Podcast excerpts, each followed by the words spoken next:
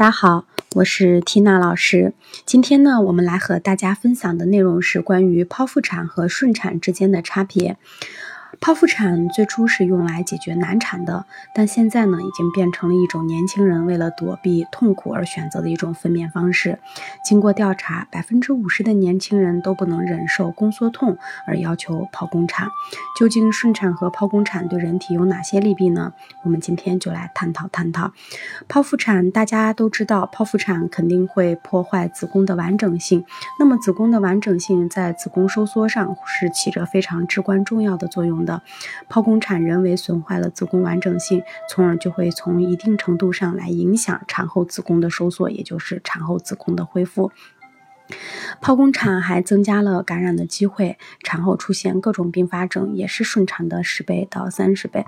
其实对于剖腹产来说呢，我个人认为最大的风险是在于麻醉意外，因为麻醉后呢，孕妇她的下肢静脉会扩张，血流变得缓慢，再加上孕妇血液它处于一个高凝状态，也就是高凝聚状态，特别容易发生血栓。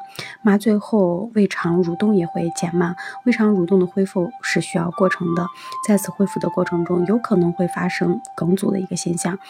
剖宫产手术之后呢，因为人为造成的创面，还可能会出现肠粘连的发生。剖宫产的手术切口，并不是每一个妈妈都会恢复的特别好。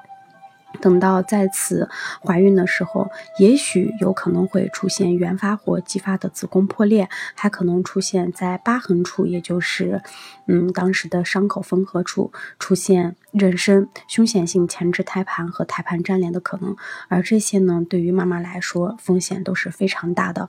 那我们站在宝宝的角度来看，因为人类几万年的进化史告诉我们，我们人本身就是应该通过顺产的这个过程出生出来的。因为在顺产的过程中，孩子就相当于在走一个非常艰难的历程。这个历程呢，需要孩子自身的配合，也需要妈妈的配合。它本身就是一种母子关系的建立。那么新生儿如果没有经过产道挤压，特别容易发生新生儿病嗯的并发症，而且近些年来呢，通过大量的临床观察。剖腹产的宝宝，他的空间感、方位感、免疫力、平衡力，还有克服能克服困难的能力，还有抗压能力，嗯，均不如顺产的宝宝。当然，我们在说这一点的时候，并不是说所有的宝宝都是这样的状态，我们只是从大数据分析的角度来说，把大规模的顺产宝宝和大规模的剖腹产宝宝放在一起去对比，得出了一个整体性的结论。而且，剖腹产也不利于嗯母乳喂养的成功。但是，剖腹产它也是有优点的呀，否则它也不可能在我们现在的妇产流行了这么多年。嗯，首先呢，如果我们在宫缩开始之前就去实施剖腹产的话，那么的确是会免去妈妈的阵痛之苦。嗯，而且我们在腹腔内如果有其他疾病的话，是可以通过剖腹产手术一并处理的。嗯，对于不易保留子宫的情况，或者是出呃手手术中出现了不可逆的大出血，血可以同时切除子宫，为抢救来争取时间。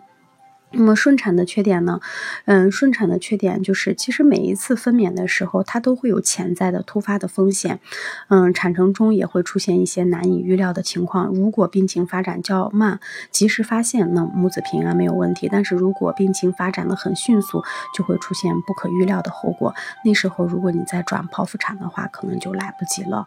第二是产程中若产妇过度消耗体力，可能会造成产后出血。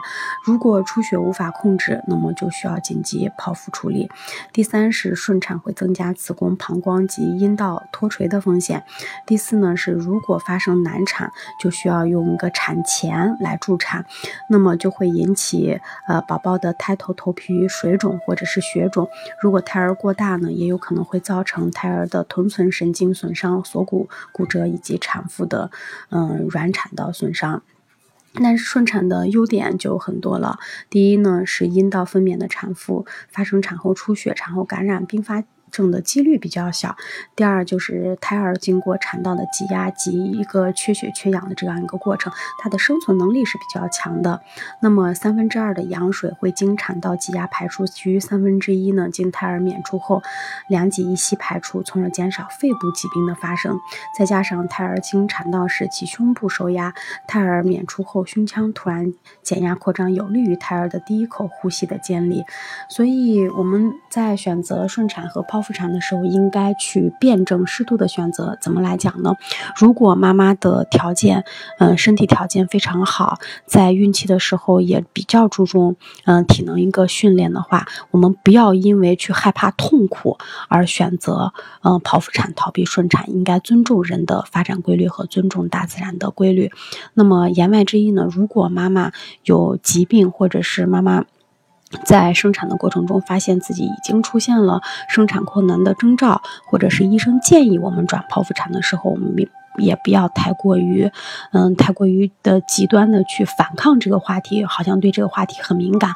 因为现在呢，医患关系的确是很紧张，有时候我们对医生说的话是持怀疑态度的。但是，嗯，在关键时刻呢，我们还是应该收起我们的敏感心态，一切以宝宝平安、母子平安为主。嗯，正确的去看待剖宫产和顺产，不因为躲避痛苦而选择剖腹产，也不因为一时的逞强逞。可能或者是对医患关系的敏感而去拒绝剖腹产。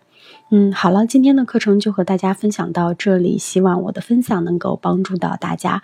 关于剖宫产和顺产的话题，我们在后期还会给大家详细讲解。谢谢大家。